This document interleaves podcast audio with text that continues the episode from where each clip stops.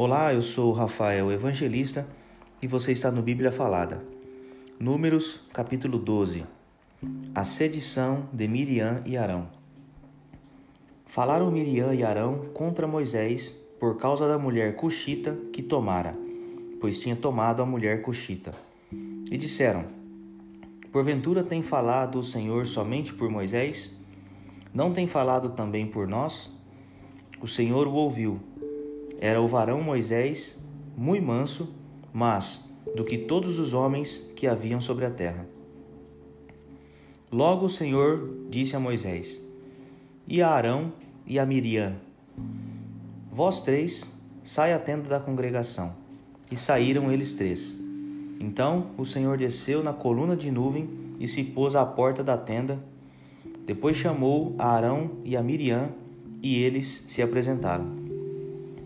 Então disse: Ouvi agora as minhas palavras, se entre vós há profeta, eu, o Senhor, em visão a ele, me faço conhecer ou falo com ele em sonhos.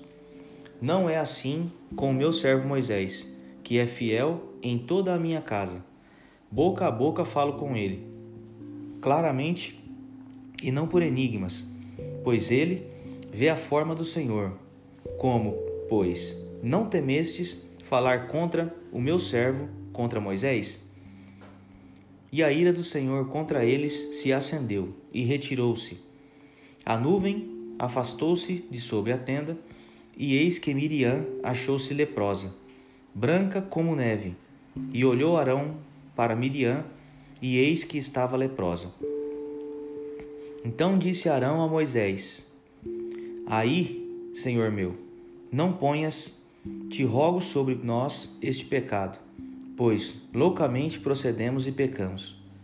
Ora, não seja ela como um aborto que, saindo do ventre de sua mãe, tenha metade de sua carne já consumida. Moisés clamou ao Senhor, dizendo: Ó Deus, rogo-te que a cures. Respondeu o Senhor a Moisés: Se seu pai lhe cuspira no rosto, não seria envergonhada por sete dias? Sete detidas sete dias fora do arraial, e depois recolhida. Assim Miriam foi detida fora do arraial por sete dias, e o povo não partiu enquanto Miriam não foi recolhida.